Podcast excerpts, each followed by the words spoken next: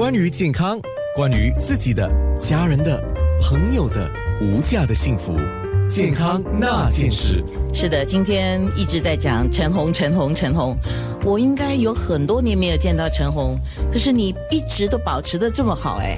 我我今天诚惶诚恐，因为我要来上全新加坡广播天后安娜姐的节目。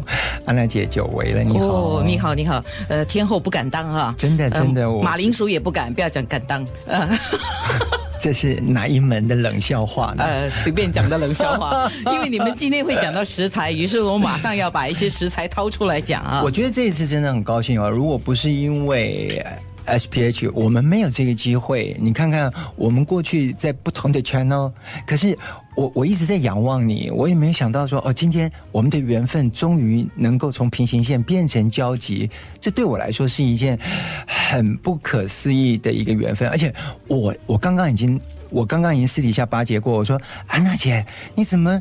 跟我一样，越看越年轻呢。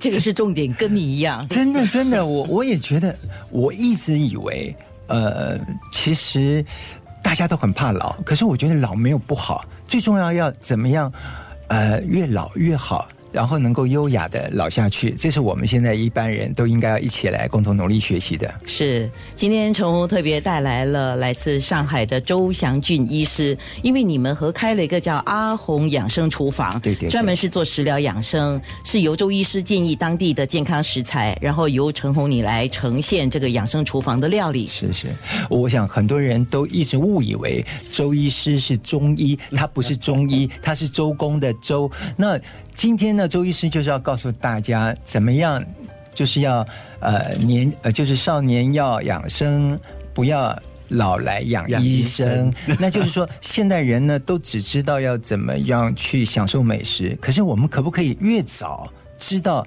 在吃的过程当中，怎么样学会少吃一颗药？今天我们最主要来的，我们就除了带了我们身后方的这一本，就是阿红上菜的《粗粮主义》这本书。我们在明天在我们新加坡的世界书展，我们会跟大家呃直接的近距离的互动。